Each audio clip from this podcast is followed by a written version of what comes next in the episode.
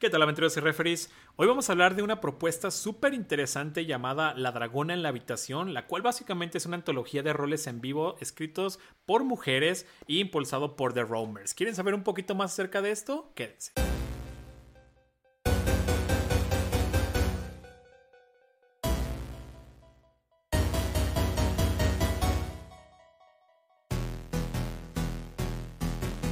Roll por Second Podcast. Show sobre juegos de rol comienza ya.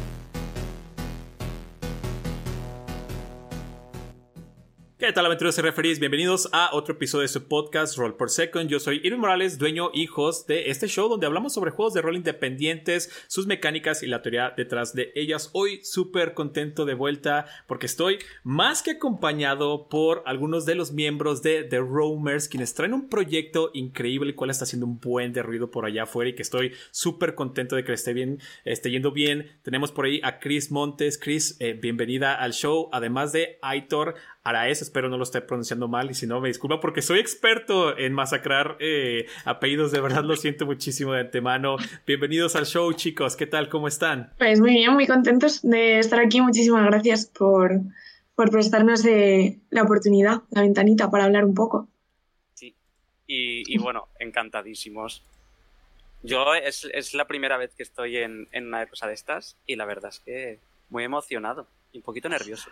Nah, no pasa nada. En realidad solo es como que la cuestión de tener una charlita. Si tienen por ahí a lo mejor un vaso de agüita, un cafecito, yo creo que se hace todo más sencillo todo. Pero igual estoy súper agradecido de que estén por acá acompañándome. En este caso promocionando por allí un proyecto que se me hace que es muy interesante. Cuando lo estuve checando al principio se me hizo que, que, que como que no lo terminé de entender porque mi mente de rolero, de tablero, de repente es un poco cuadrada, pero al final de cuentas, cuando investigué un poquito más y tuve contacto con, justamente con Chris, el proyecto tuvo más, más claridad y me parece que es fabuloso, se llama por ahí La Dragona en la Habitación, pero antes de entrar de, de lleno prácticamente a este tema, quisiera que, eh, pues básicamente, eh, le, le, contara un poquito a la audiencia de Roll por Second eh, quiénes son y más o menos a qué se dedican dentro de The Roamers, eso podría ser lo mejor algo bueno para comenzar. Eh, básicamente una pequeña intro sobre ustedes, ¿no? En cuestiones del mundo rolero, por así decirlo. Entonces, podríamos comenzar a lo mejor contigo primero, Chris. Pues sí, eh, bueno, eh, The Roamers es nuestra asociación de rol en vivo, es un proyecto que iniciamos hace ya cinco años para, bueno, para hacer estas experiencias inmersivas, estos eventos en los que pues eh, nuestros personajes nos dan un avatar, ¿no? Eh, que es lo, un poco lo que nos representa en un rol de mesa, sino que somos nosotros mismos y cuando queremos que nuestro personaje haga algo, somos nosotros los que lo hacemos. Y eso, llevamos haciendo rol en vivo, pues de fin de semana, eh, grupos enteros viviendo pues un universo creado por nosotros, eh, de día también, para niños, para adultos, para entretenernos, para educar, para empresas, para, para un montonazo de cosas. Eh, siempre con el propósito pues, de divulgar de en vivo y de seguir creando y, y divirtiéndonos ¿no? con, con este tipo de eventos. Claro. Aitor, eh, ¿tú cómo conociste por allí la cuestión del rol en vivo? Que digo, sé que de repente hay mucha gente allá afuera que lo conocen, creo que tiene un término por ahí en inglés, ¿no? Que es como, o sea, que es el equivalente a live action o algo por el estilo. Eh, sí, nomás, no, al LARP. LARP. Ah, ese LARP. es el LARP, exactamente. Creo que es el live término. Action roleplay. Es, el término pro, probablemente más conocido globalmente, pero por ejemplo, Aitor, ¿tú cómo, cómo conociste justamente esta escena de, juego de rol en vivo? Pues fue justamente por un compañero de clase que creo que me lo dijo un miércoles y me dijo, oye, eh, ¿sabes que organiza partidas de rol en vivo? Yo, ¿qué es eso? Y me dijo, este fin de semana hacemos una, ¿te vienes? Yo, pero que hay que llevar, que no sé nada. Y hace, tú tranquilo, eh, te doy algo de atrezo, algo de vestuario, eh, te metes en mi tienda de campaña y te vienes. Y yo me fui y yo no sabía nada. Y yo no tenía ni idea de absolutamente nada. De pronto me encuentro una partida que fue para 40 personas, estuvimos en un albergue privado, me dieron un personaje, eh, me atrecé como si fuera una especie de bardo. Digo especie porque fue hace 12 años Wow. y esa partida era muy chandalera. Era muy, tengo un chándal, me pongo un tabardo y ya soy medieval. Oye, esto me llama muchísimo la atención porque de repente las, las personas que trato de introducir al hobby o que trato de, de jalar a mi mesa y para seguir como que tratando de reclutar más gente, ¿no? A lo mejor lo podríamos ver de esa manera. Eh, a veces es complicado la cuestión de que si es gente que es muy ajena al hobby, suele ser como que complicada la idea de que como que entiendan perfectamente eh, qué, es un juego de rol, ¿no? Y es complicado, o sea, de verdad de que... es imposible. Aquí está tu personaje y esto. La cuestión de que sea en vivo y el de que no, es que vas a ir y te vas a vestir. Pues, o, sea, siento que ibas con la mente súper abierta a esto, ¿no, Aitor? Sí, sí, porque además eh, mi compañero y yo eh, nos mm, sabíamos que habíamos hecho teatro y demás. Y tirando un poquito por ahí, por el tema del teatro, el tema de interpretar, el tema de rolear, ahí sí que me enganchó. Y bueno, a partir de ahí ya fue muy fácil también porque bueno, que soy friki. O sea, toda mi vida jugando a videojuegos, siempre eh, en la parte del ocio alternativo. Fue bastante fácil convencerme. Claro. A partir de ahí, después de esa partida, me metí en la asociación que la organizaba y, y ya está. Oigan, y, pregunta, pregunta. ¿Los, ¿Los LARP suelen ser tan grandes, o sea, suelen ser de tantas personas, o sea, porque hablabas de uno de 40 personas, ¿no? Usualmente como que cuál es la cantidad de, de, personas que se involucran en estos roles en vivo.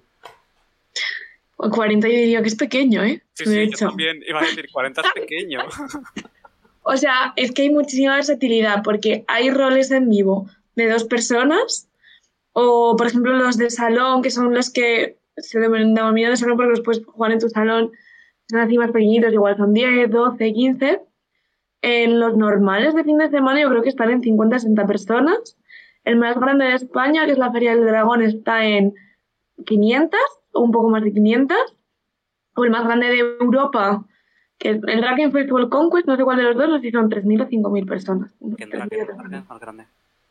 Wow. Pero que ahora incluso ha aumentado porque los de 50, 70 Ahora las plazas normales suelen ser 80-100. Sí.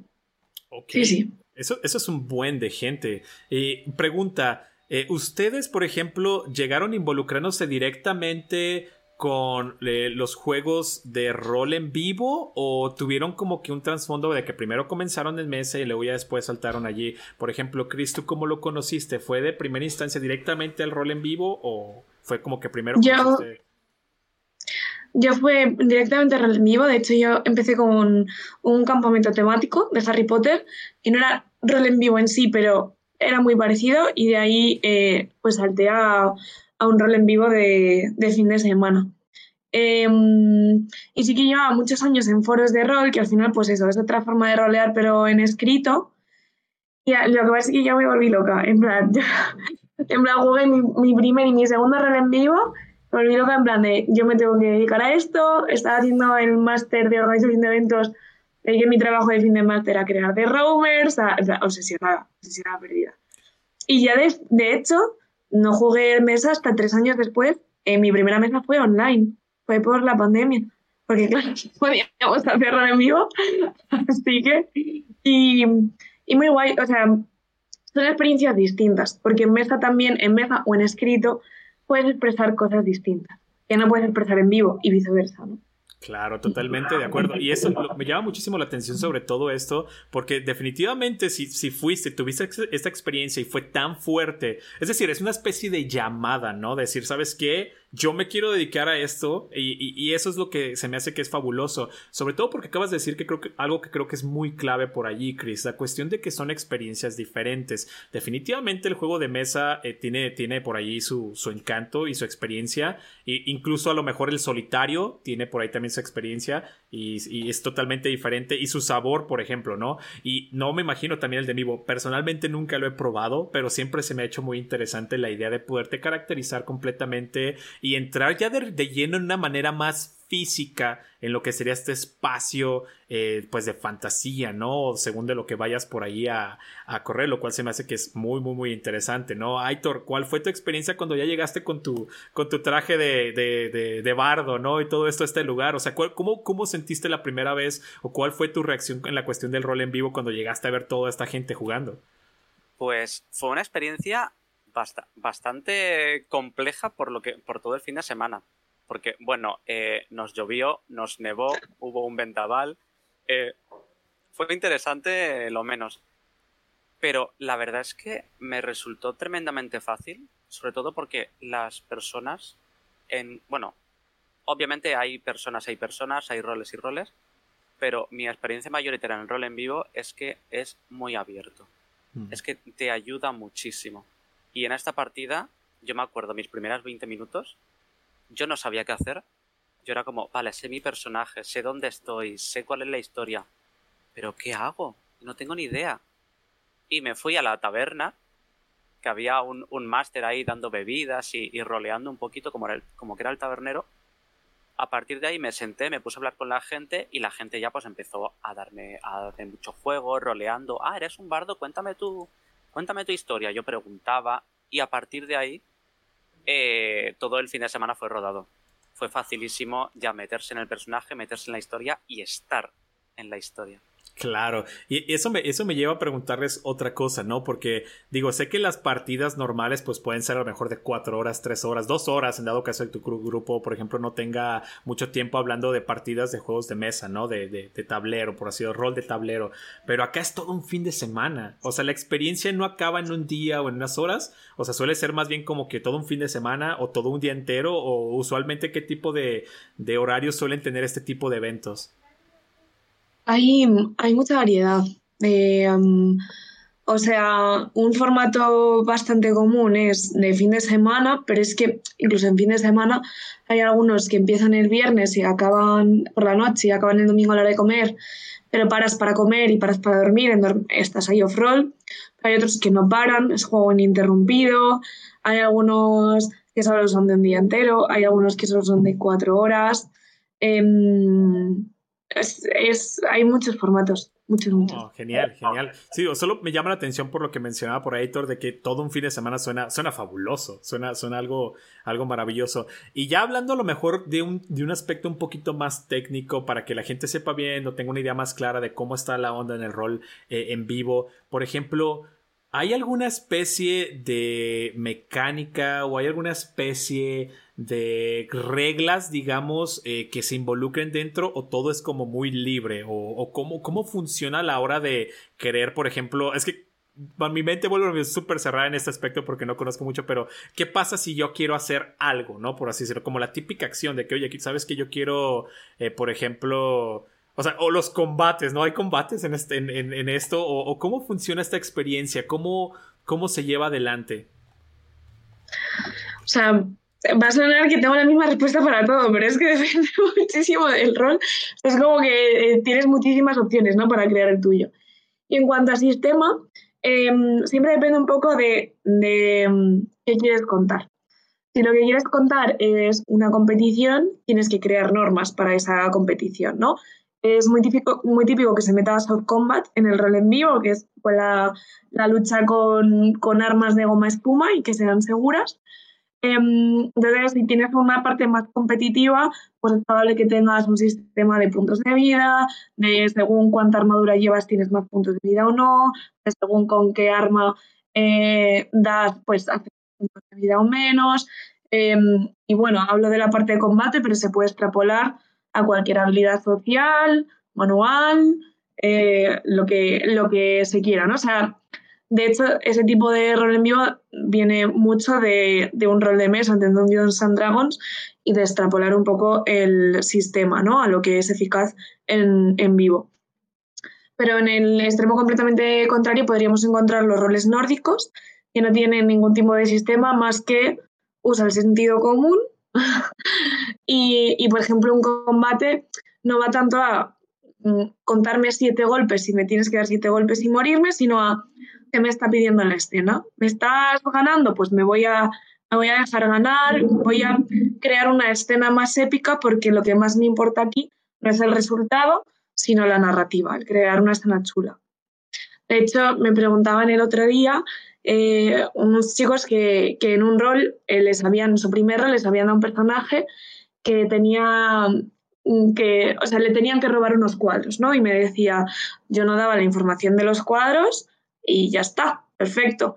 Yo, ya, pero es que esa información se quedó en tu ficha escrita y ahí, y ahí se murió, porque no se ha jugado para nada, ¿no? Entonces muchas veces hay mucha filosofía del play to flow, de vete con el juego, da juego a los demás, saca drama, crea escenas, porque no va tanto de conseguir algo como del camino, ¿no? Hasta llegar hasta ahí. Luego también eh, hay que tener en cuenta que muchas veces se requieren, se requieren másteres. Por ejemplo, eh, una partida para 100 personas a lo mejor tiene 10 másteres. Y esos másteres están repartidos a lo largo de, todo el juego, de todo el albergue, de todo el espacio. Y para muchísimas escenas no necesitarás un máster porque únicamente eh, es interacción, ya con las habilidades que tengan, si es que tienes, es suficiente.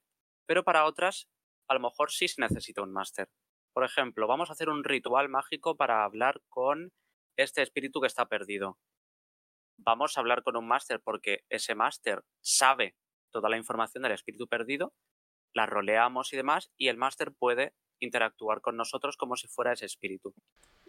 A partir de ahí sí que, como dice Cristina, hay muchísimos sistemas, unos mucho más nórdicos, otros mucho más competitivos, y, y en ese caso también la función del máster es exactamente la misma. Hay muchos roles que el máster casi ni se toca porque todo fluye con la partida y hay otros que para algunas escenas, para momentos clave, para obtener información, se necesita el máster como, como el máster de, mesa, básicamente. Eso está súper interesante porque el rol del máster sigue estando presente incluso dentro de estos juegos, lo cual se me hace genial. Pero me, me gusta muchísimo la idea de este mindset de que hagas fluir la escena me parece que está genial. Es decir, si, si tu personaje necesita, si es el momento perfecto para que tu personaje caiga, que caiga, ¿no? Y dale más juego a los demás y haz que todo esto fluya, ¿no? Supongo que ahí debe de venir un poquito más la idea de cuando ya tienes gente con más experiencia, que a lo mejor gente un poquito más nueva, ¿no? Porque digo, yo me siento en que si yo fuera a lo mejor a uno, mi, mentalidad me diría que, ok, eh, eh, siento que a lo mejor la gente está ahí para que interactúe conmigo, pero en realidad eh, la mentalidad que tenía es, tengo que darle también juego a esta gente, ¿no? O sea, no nada más como que voy a llegar y sí, yo soy el de la, el de la misión, el de la quest. es como, no, o sea, todos tienen su historia y todos tienen algo que contar y todos tienen su rol, supongo, también dentro de, este tipo de, de, eventos, ¿no? A nosotros nos pasa mucho cuando viene gente nueva, no tanto en los de fin de semana, porque al fin de semana, al ser más tiempo, como que vas eh, interiorizando más a tu personaje, el estilo de juego, a conocer más gente y a saltar temas, ¿no? Pero, por ejemplo, tenemos un rol que es de Arcane, de la serie, y, mm, son unas horitas de talleres y luego cuatro horas de juego en sí. Y la, la, gente que viene como nueva, que nunca ha jugado al rol y tal, al final de la partida nos dice, claro, es que empezaba a jugar y decía, ¿qué puedo hacer? ¿Qué puedo hacer y qué no puedo hacer? No lo sé. Y al final de la partida entendía aún, claro, es que puedo hacer cualquier cosa, literalmente. Puedo hacer cualquier cosa que sea como capaz físicamente de, hacer, ¿no? Entonces, em, pero bueno, no pasa nada. Eh, te quedas como con ese, ay, si hubiera hecho esto y si hubiera hecho esto otro, ya lo harás. Ya lo harás en la siguiente. Además, eh, siguiendo lo que, ha, lo que ha dicho Irving, bueno, siguiendo lo que ha dicho Cristina del tema del play to flow, o el play to lose, a mí, por ejemplo, mi favorito eh, el play to lift, que es jugar a lucirse. Jugar a lucirse, jugar a que luzcan los demás. Porque, eh, como, como dice Irving, eh, a lo mejor una persona, claro, se piensa que. Porque, a ver, porque en tu juego tú eres tu protagonista. Pero es muy difícil lucirte si solo tú te estás preocupando de lucirte, de tener un momento estrella, de, de ser útil, de, de dar trama, de dar juego. Pero en cambio, si estás jugando para que el resto se luzca, en una partida de 40 personas, si solo juegas a lucirte tú, es una persona. Si juegas a que se luzcan los demás, hay 39 personas que están haciendo que tú te luzcas. Y eso está, a mí, a mí personalmente me encanta porque me siento eh, súper respaldado. Sé que la gente me está observando y quiere que yo me lo pase bien.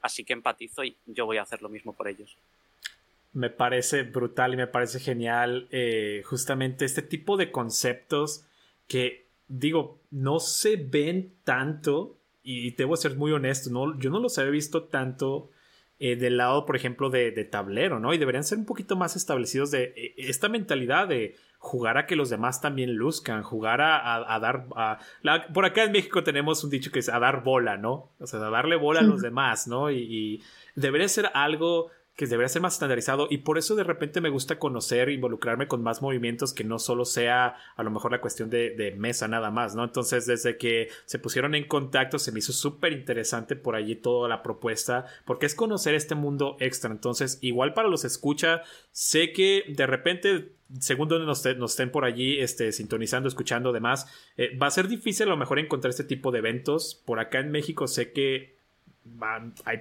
nulos o muy pocos, no conozco, no, no he escuchado muchos por acá. En, el, en este caso, nuestros invitados están del otro lado del charco, donde ya todo esto prolifera de una manera más natural, por impulsos como el de ellos y por esfuerzos como el de ellos y el de más gente que está por ahí trabajando en esto. Pero se me hace que es un tema súper importante que a lo mejor alguien podría tomar y decir, ¿sabes qué? Bueno, pues yo me lo viento, ¿no? Y de allí de allí justamente vamos a partir a nuestro siguiente, eh, digamos que sección, por así decirlo, dentro del show, que es donde vamos a hablar un poquito acerca de qué es la dragona en la habitación, este proyecto que está por ahí promocionando y que ya hay un Berkami allá afuera que le está yendo bastante bien de The Roamers. Entonces, eh, básicamente, eh, ¿qué es la dragona en la habitación?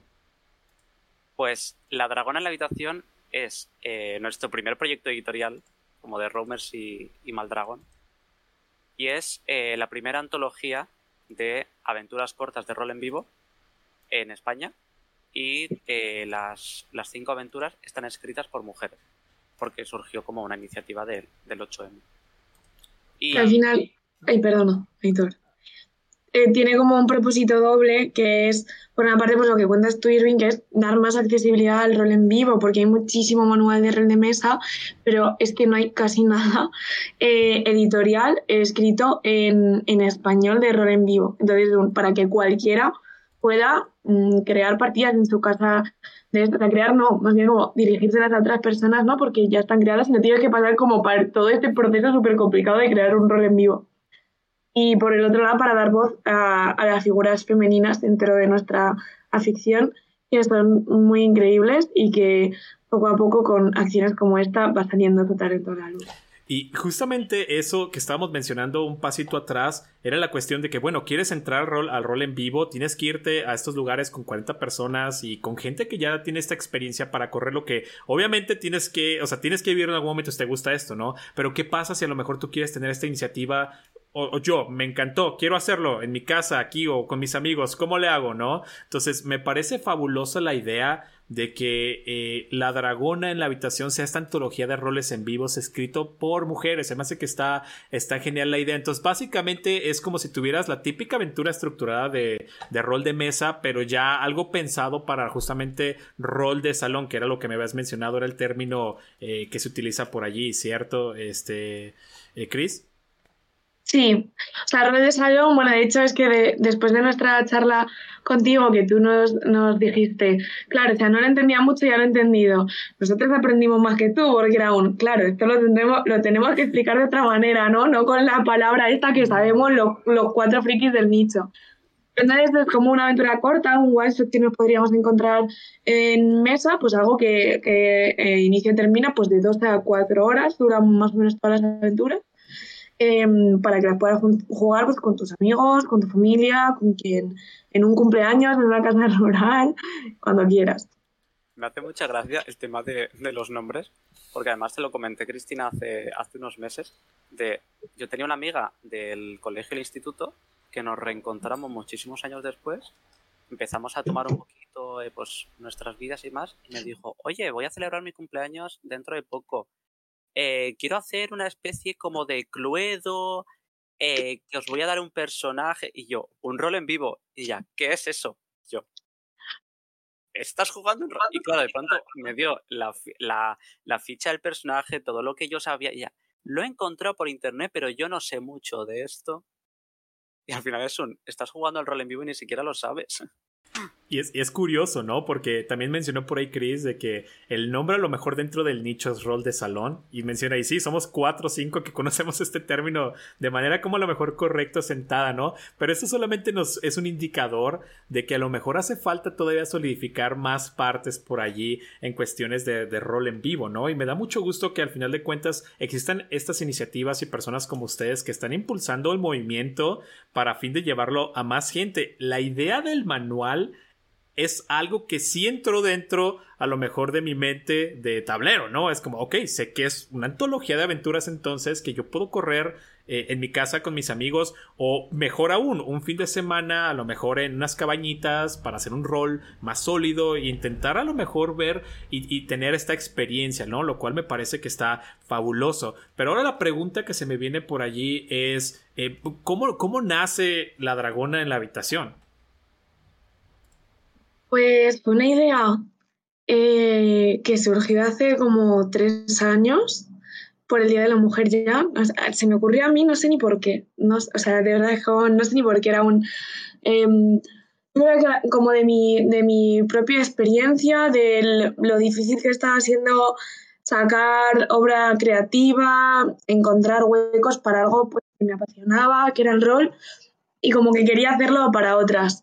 ¿Qué pasaba? Que hace tres años pues eh, teníamos mucha menos bagaje que ahora, pero sí que trabajamos en los 8M pues otro tipo de acciones de visibilización más enfocadas a, a nosotras jugando, a los estereotipos que nos dan como, o sea, cuando nos dan unos personajes u otros. Y ya desde el año no, desde hace dos años empezamos a hacer mesas redondas sobre creación y sobre emprendedoras relacionadas con el rol en vivo, no solo directoras eh, o escritoras, sino también pues, hay muchísima comunidad alrededor de, un rol, eh, como puede ser em, pues eh, modistas, pasteleras, ilustradoras, músicas, muchísimo, claro. Es que te tienes que, te tienes que meter en un personaje, hay muchísimas cosas que hacer, ¿no? Y ya seguíamos con esa idea en la cabeza Em, y ya este año fue, bueno, la tenemos que hacer sí o sí, necesitamos ayuda para hacer esto, no entendemos nada de proceso editorial y fue ahí cuando entra Maldragón en la ecuación, ¿no? Y para poder hacerlo realidad. Ok, y esa es otra, otra cuestión, ¿no? Ustedes están haciendo esto en conjunto justamente con eh, Maldragón, que es básicamente esta editorial eh, ¿Ellos solamente se enfocan en, juegos de rol en vivo o esta es como que la primera iniciativa también incluso de ellos para publicar este tipo de material? Es la primera iniciativa que llevan. Ellos sí que han publicado algo de rol de mesa, pero sobre todo han publicado cómic y cosas así. Eh, tienen muchísima experiencia en crowdfunding, eh, eso sí. Y sobre todo es que pues un, un amigo nuestro, un jugador de nuestros roles, pues nos lo recomendó cuando le dijimos la, propuesta. Y cuando conocimos a Raúl, uno de los dos promotores de Mandragón, pues le encantó la idea. Eh, era un, tengo ganas de publicar rol en vivo porque no hay nada en español y tengo ganas de hacer cosas de rol en vivo y me parece una propuesta muy chula. Y sobre todo sus valores se alineaban mucho con los nuestros, de cuidar el talento emergente, de, de dignificar el talento creativo, de hacerlo todo con cuidado, de de poner el foco en las personas, ¿no? Porque el proyecto sin personas no existe, entonces de, cuidarnos mucho. Así que bueno, pues fue un match maravilloso. Sí, entiendo. Y me imagino que de aquí entra directamente eh, la cuestión de que la iniciativa surge por esto, ¿no? O sea, más por la gente, ¿no? La iniciativa es más que nada por, por dar el apoyo a las escritoras y a toda esta gente que acabas de mencionar que, que, que se rodea dentro de este bonito hobby, ¿no? Sí, o sea, mostrar que, somos una comunidad amplia, que somos una comunidad con mucho talento y también necesitamos eh, ayudarnos a impulsarnos un poco, ¿no? Especialmente, pues yo lo he vivido con el proyecto de Roamers, pues llevo tirando del carro cinco años y es, es duro, es difícil.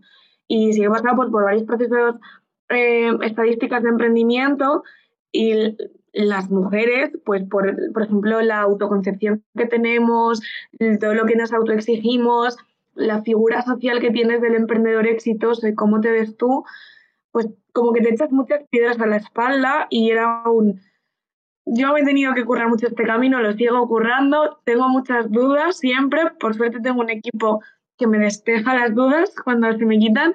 O sea, vamos a hacer esto para, para otras mujeres, ¿no? Tanto de las autoras como las ilustradoras, como, pues eso, en, general en, en, la comunidad. Espero que somos una comunidad fuerte y que nos podamos apoyar para seguir creciendo. Claro, y la cuestión es que también incluso siento que podríamos agregar casi casi que, que también en su mayoría fue también producido por, por, mujeres casi todo el producto, ¿no? Digo, porque escucho que son ilustradoras, escritoras, eh, o sea, sé que hay más gente involucrada obviamente, pero me da mucho gusto saber que se le está dando el espacio por allí, eh, pues básicamente a, a, las personas que quieren estar allí, ¿no? Obviamente. Eh, por allí me, me entró la duda ¿En qué consiste el libro? O sea, ¿qué, ¿cuál es como que el contenido que tiene la dragona en la habitación? Pues em, el libro, o sea, eh, lo, que, lo que es básicamente es una guía de estas cinco aventuras de rol en vivo del salón para unas horitas, eh, escritas por cinco maravillosas mujeres y además siguiendo nuestra, nuestro pensamiento de impulsar todas, todos estos, estos artes eh, están cada uno de ellos ilustrados por una ilustradora distinta. Así que son cinco dragonas autoras, cinco dragonas ilustradoras, eh, que entre ellas pues se retroalimentan y, gusta porque cada, cada, uno de los roles tiene un estilo de juego muy distinto y además va a tener un estilo de ilustración muy distinto.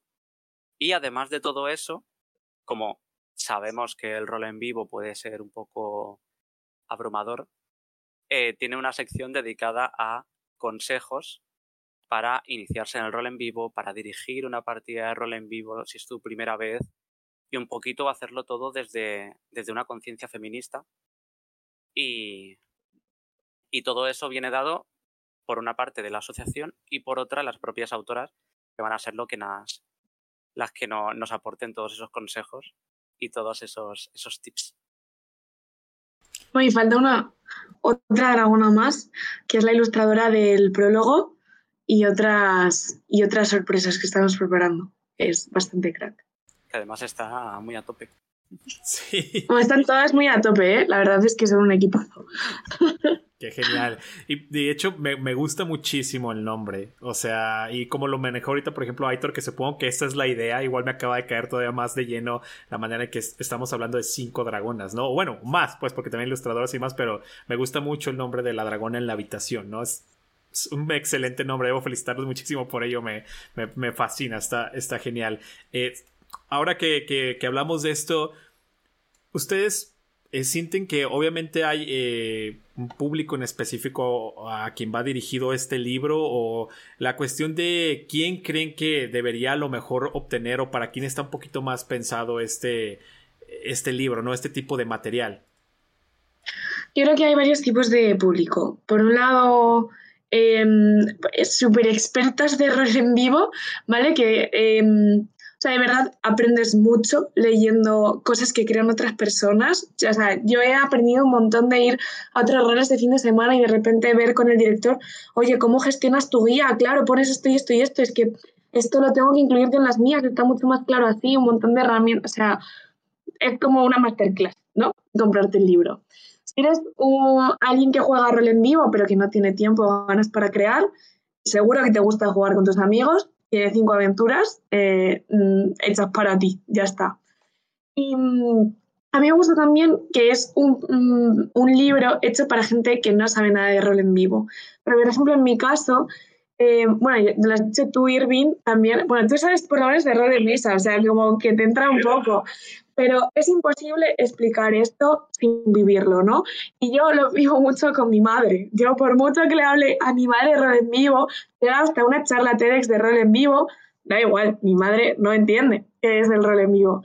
Entonces me hace mucha ilusión que ella quiera comprarse el libro porque no sé si lo jugaremos o no, pero sé que leyéndolo va a empezar a entender muchas cosas de cómo funciona y de lo artístico que es, lo creativo y todo lo que está involucrado.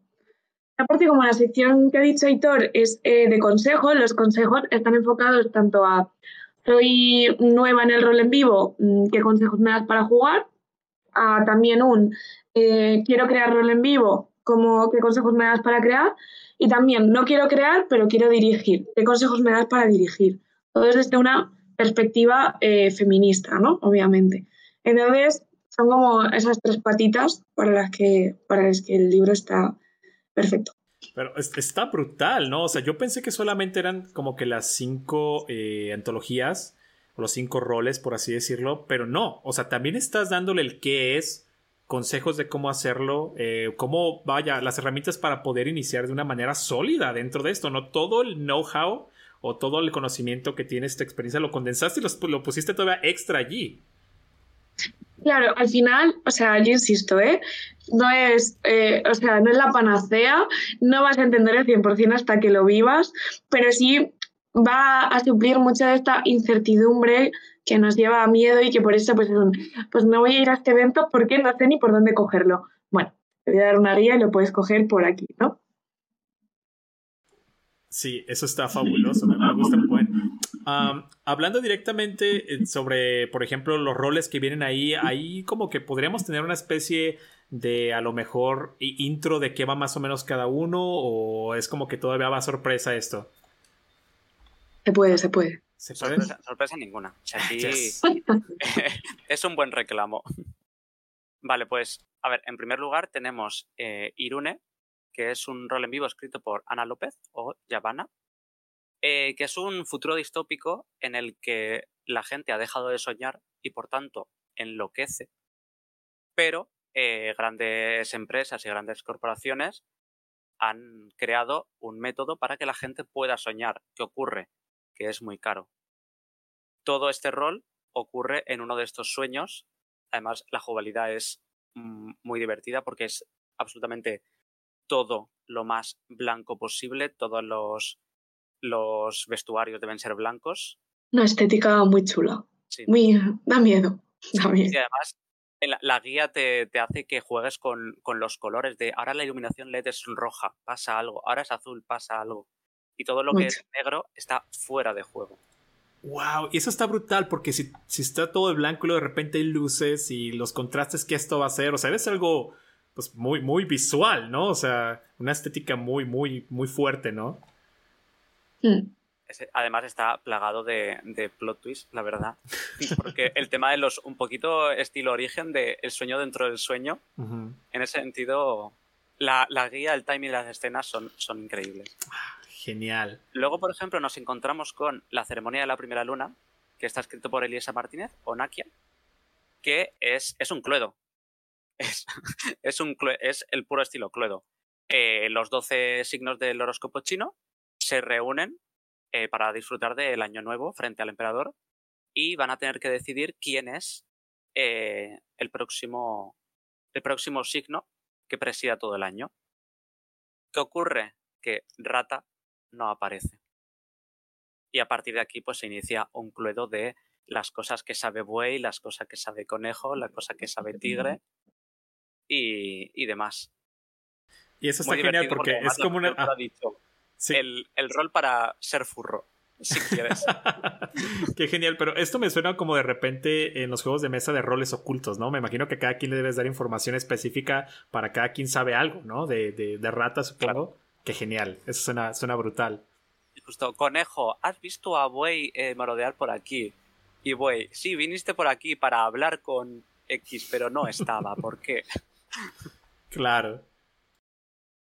Luego, el tercer rol que tenemos es el Mirlo Blanco, escrito por Ángela Garrido. Y el Mirlo, el Mirlo, Blanco es un rol eh, puramente nórdico.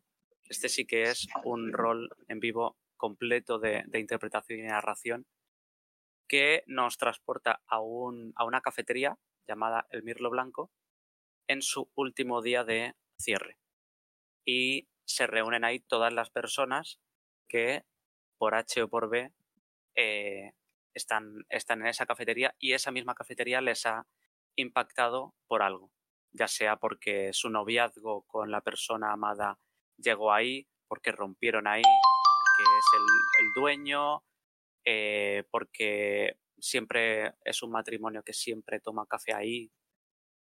Y bueno, a nivel social, es muy fuerte. Es, un rol muy costumbrista y una de las cosas, a nosotros nos ha emocionado mucho leerlo eh, porque trata muchos perfiles que están en nuestra sociedad, o sea, es que es, muy de verdad.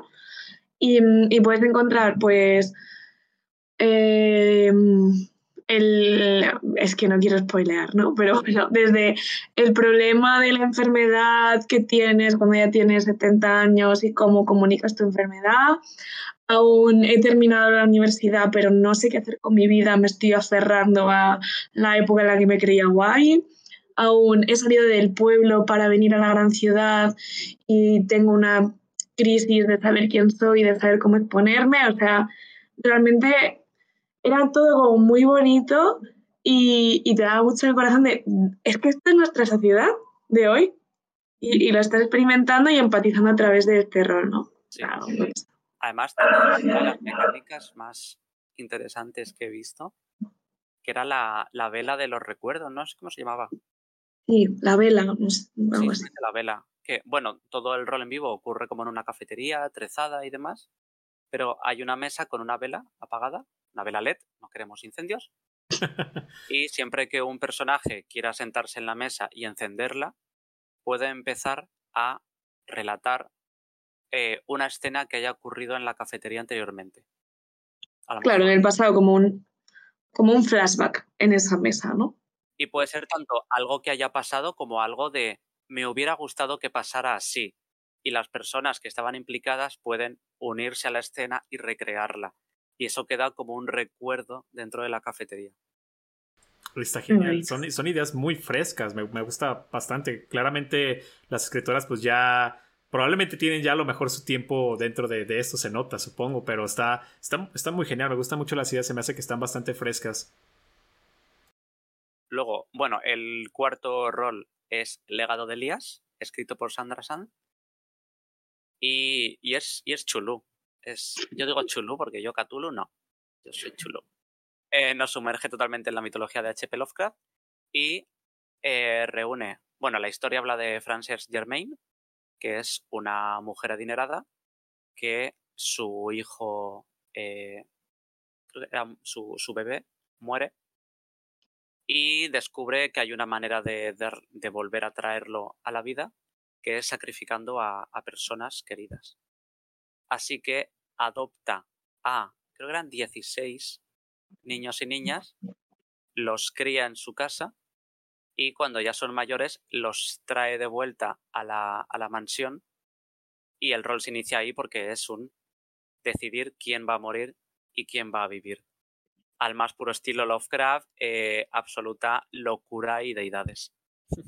Es un rol además, o sea, a mí eh, nunca lo he dicho, pero a mí me recuerda como a Umbrella Academy, como las vibes de la familia de los niños adoptados y, nada, nada está bien, o sea, todo es chungo. Además es un rol muy distinto al resto porque es muy de investigación. Entonces tengo muchas, es muy, muy, es eh, eso, como una jugabilidad muy distinta. y suena muy duro, ¿no? Digo, la experiencia de, de ver a quién, o sea, quién van a sacrificar. Supongo que durante el rol los, los lazos se van a formar y demás, entonces es preocupante. Debe ser una experiencia muy buena y al final de cuentas, con, un, con este acabado que tiene Lovecraft, también suena que es un glaseado enorme de este pastel que va a estar sabrosísimo a la hora de estarlo jugando, roleando, me parece fabuloso. Al final lo bueno de Lovecraft es que eh, la persona que juegue sabe que, que no va a ir a ganar. Lovecraft es el auténtico play to lose. Es un ve, juégalo eh, para, para hundirte en la locura o morir o acabar mm, todavía peor. Y disfruta esto. y bueno, por último tenemos el Gran Damnio, Daimyo, que está escrito por Sara Zamudio, que nos, nos inserta en un choque cultural entre japoneses, españoles y portugueses, en este rol histórico, en el siglo XVI. Eh, nos reúne a todos los personajes en una casa del, del té y ahí es cuando empieza a haber eh, tratos comerciales, alianzas, traiciones, eh, amores y desamores y todo chocando las tres culturas en, por así decirlo, nuestro rol más histórico, más el que tiene más, más peso. De estudiate, estudiate esto. Estudiate tu cultura porque va a ser divertido. Ese sería como que es el quinto, entonces, el quinto rol dentro de esta antología, ¿cierto, verdad, Aitor? Y Sí, eh, de, de esto me lleva a... Son bastante buenos, todos suenan muy divertidos y que van a ofrecer experiencias totalmente diferentes y para todos los gustos probablemente, ¿no? Quien le guste Lovecraft pues ya tiene al- algo muy sólido. eh, entonces creo que va a haber un poco de todo para todos, ¿no? En este caso, ¿cómo, cómo están las fechas, metas, eh, las cuestiones del crowdfunding que tienen ahorita, que me parece que es un Berkami, ¿cierto? Eso es, hemos elegido la plataforma de Berkami porque la verdad, eh, bueno, Maldragón ya tenía varios proyectos ahí, sí pensamos Kickstarter, pero al no tener un proyecto mm, que estuviera en inglés, pues Kickstarter no iba a tener mucho sentido. Y bueno, la verdad es que Berkami además nos ha ayudado muchísimo eh, con los asesores, nos ha pasado muchísimo, eh, muchísimas fuentes para comunicar, un seguimiento eh, muy agradecidas, la verdad estamos. El crowdfunding está hasta el próximo 9 de abril, eh, un crowdfunding de 30 días. eh, y bueno, pues la meta son 5.850 euros. Eh, actualmente ya llevamos más de la mitad, así que muy bien, muy agradecidas también. Y, y bueno, pues a veces nos han preguntado, por ejemplo, de segunda meta, que a veces la nombramos y demás, y no la tenemos, eh, la tenemos expuesta, que aún estamos como siguiendo cuál es y va bien. Eh, teníamos muy claro que no queríamos sacar un crowdfunding como que fuera a cachos, ¿no? Como que pareciera que la meta en verdad no da un producto completo. Eh, nuestro, nuestra prioridad es sacar el, el libro y, y, remar por él, ¿no? Por estas cinco historias, sus ilustraciones, los consejos y las sorpresitas que vayan acorde. Y bueno, pues si vemos que vamos muy bien, pues ya materializaremos bien esa, esa posible segunda meta, ¿no? A ver qué tal. Sí, eso está, eso está genial. Y hablando a lo mejor de recompensas, ¿qué, qué tipo de recompensas hay dentro de esta antología? Eh, bueno, pues el- las recompensas al mecenazgo eh, las hicimos eh, basándonos en nombres de criaturas femeninas, ya que estaba la dragona, que iba a ser la, la más importante. Eh, tenemos, por ejemplo, Náyade, que es la más baratita, que simplemente incluye la copia digital del libro. Y Que son 8 euros. que son 8 euros. Bueno, tenemos luego Arpía, que son 28, que es el libro físico en tapa blanda, a todo color, bueno, marca páginas y el digital. El digital siempre va a estar, porque además, eh, si quieres imprimir cualquier cosa y demás, no vas a ir a una, a una copistería a fotocopiar. la página. Claro, bueno, porque además una cosa que no hemos dicho es, en el, en el libro viene como toda la guía, pero si, o sea, cada rol puede tener unos descargables, si tienes las fichas que entregan los jugadores, o si tienes pistas que quieres poner en el evento, o, mm, o cartas, o cualquier elemento así, va todo además en, un- en QR para eso, descargar y facilitar pues tanto su impresión como su envío, ¿no? A jugadores. Al final, todas las facilidades que podamos dar, que sea un coger y jugar. Eso es. Luego, por ejemplo, tenemos eh, por 35 euros eh, La Gorgona, que es el libro físico, esta vez a tapa dura, a todo color.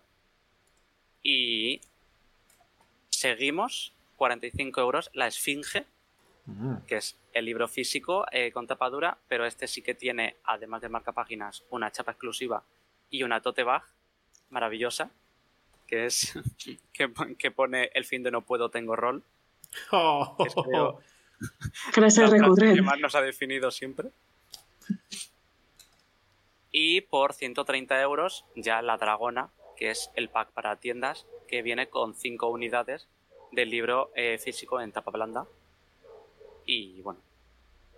Además tenemos un par de add-ons que por 5 euros, o sea, los add-ons para, por si alguien no lo sabe, son recompensas que solo se pueden escoger si se ha escogido uno de los libros porque comparten los gastos de envío. Em, que unas son pues unas pegatinas feministas, eh, también dedicadas al rol en vivo, y otras eh, por 18 euros una camiseta también exclusiva.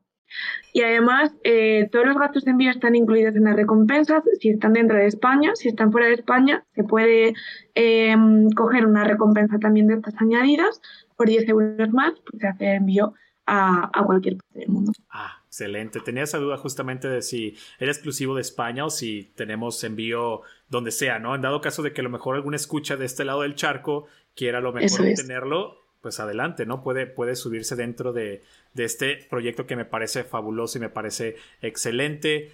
Eh, una cosa más, en dado caso de que se cumpla ahorita el crowdfunding y demás, eh, y a lo mejor alguien se lo pierda, ¿es posible comprar la antología cuando termine la campaña? Pues no tenemos respuesta a esta pregunta. Mm, depende un poco de, cómo veamos que funciona la campaña. Si, alcanzamos una meta justa, no va a haber más tirada, porque entendemos que bueno, pues, eh, las personas interesadas en el producto lo han cogido. Pero si vemos que funciona bien, pues sí que eh, con Maldragón ya ha salido el tema de poder plantearnos eh, hacer una tirada ¿no? para que vaya a librerías. Y en cualquier caso, si alguien se lo está pensando, yo cogería el libro ya, no vaya a ser que no exista nunca más y no se pueda escoger en ningún otro momento. Eh, ¿Te imaginas que no, va, no, no existe eh, nunca más? Dentro de 50 años te metes en Amazon. La y vale 500 euros. ¿no? cuesta 1000 euros. Sí, y digo, creo que aparte de esto, la idea del concepto de esto me parece fabuloso y creo que vale muchísimo la pena apoyar el movimiento, sobre todo porque Tenía una pregunta que no había mencionado desde hace eh, un momento, hace un rato que tenemos por aquí charlando y es, ¿hay más libros como este? O sea, no importa si no es, por ejemplo, en español, pero ¿existen ya otro tipo de antologías ya escritas eh, de juegos de rol en vivo? Pues sí, eh, precisamente se me ocurre una escritas también por mujeres, que fue el, proyecto Feminist, que lo sacó No Solo Rol. Em, y Antología editada, estoy segura de que sí, ¿vale? Eh, no sabría decir nombre. Sí que, por ejemplo, salen muchos libritos, o sea, muchos roleitos publicados en las jams, eh, que se hacen jams en Inglaterra y cosas así. De hecho, por ejemplo, Ángela, que es una de las, de las autoras de la antología, pues sí que ha leído mucho, mucho rol en ese sentido. están gratuitos, es que no, no lo conozco mucho, la verdad. No, pero me parece fabuloso que exista este proyecto ya más, y me atrevo a decirlo en forma, ¿no? Porque ya es este libro físico que vas a poder obtener, o en su defecto el PDF no, no creo que esté también mal, aunque vayan por el libro, ¿eh? De verdad vayan y mejor apoyen el libro en pasta dura y todo para que quede, quede genial dentro de su librería de, de cositas hermosas. Entonces, me parece que es fabuloso, me parece que es un proyecto genial, es, es, algo muy muy noble y se me hace padrísimo el nombre, la idea detrás, el equipo que tiene todo este trabajo eh, con The Roamers y también por ahí Maldragón, se me hace que está genial. Vamos 50% de por ahí con las metas para que vayan, apoyen este proyecto. Eh, creo que de momento vamos a tener que parar ahorita la conversación. Nos podemos quedar aquí igual todo el día porque está muy interesante la charla en general sobre el rol en vivo, sobre el proyecto y todas las cosas que hace de Romers. Pero eh, vamos a tener que parar por acá el show. Muchísimas gracias por darse eh, la vuelta a Chris y Aitor. Antes de despedirme, incluso me gustaría que le dijeran por ahí a la gente, los escuchas, eh, aparte de dónde los pueden encontrar, que está abajo de su nombre, si están viendo por ahí el video directamente, ya sea en Spotify o por ahí en YouTube, eh, pueden ver abajo de su nombre justamente su arroba. Me parece que el de Chris es de Instagram y Aitor no sé si es, si es de Twitter, que ahorita nos cuente, pero Ah, en, general sí es igual que por acá con Roll per Second, pero cuéntenos dónde los pueden seguir, eh, cómo pueden seguir la gente por allí, los, los progresos de todo este proyecto y las demás cosas que vayan a estar haciendo. Bueno, pues si nos seguís en las redes, tanto en Twitter como en Instagram de, de Roamers Roll, pues ahí estaremos todo el mes eh, publicando a tope cosas de la antología y de otros proyectos, por si os interesa el rol en vivo. Y bueno, os recomendamos muchísimo seguir también las redes de nuestras autoras, nuestras ilustradoras, que aparte después de hablar de la dragón en la habitación, os van a tener al día de todas las cosas que están haciendo, que son unas artistas increíbles. Aitor, eh, a ti es que te encuentra también todas las redes, ¿algo que, algo que quieras agregar antes de que salgamos por acá y terminemos el episodio? Eh, bueno, si es que mm, Cristina es una experta oradora y sí que no puedo, no puedo añadir nada más. O sea, simplemente que una afirmación rotunda de que vale la pena seguir a The Roamers porque estoy metido en la, la calendarización de todo este mes y, viene, y se vienen cositas. Se vienen cositas ahí grandes para The Roamers y la dragona en la habitación. Entonces, chicos, muchísimas gracias por darse la vuelta al show. Un gracias a ti. Enorme tenerlos por aquí. Muchísima suerte con lo que resta de, de esta campaña que me parece que está genial. Eh, eso sería prácticamente todo por este episodio. Eh, ya saben que a mí me pueden seguir como arroba roll por second en prácticamente todas las redes sociales. Si están viendo este video en YouTube, no olviden dar a suscribir, pegarle a la campanita. Y si lo están escuchando en cualquier plataforma de streaming de podcasting, pues igual no olviden darle por allí follow, que ayuda bastante al canal. Eh, yo soy Ir Morales, conmigo estuvo Chris Montes, Aitor Araez. Muchísimas gracias por darse la vuelta de Roamers. Vayan a seguir a la Dragón en la habitación y yo los voy a estar viendo hasta el próximo episodio. Nos vemos. Bye bye chicos. Bye. Adiós.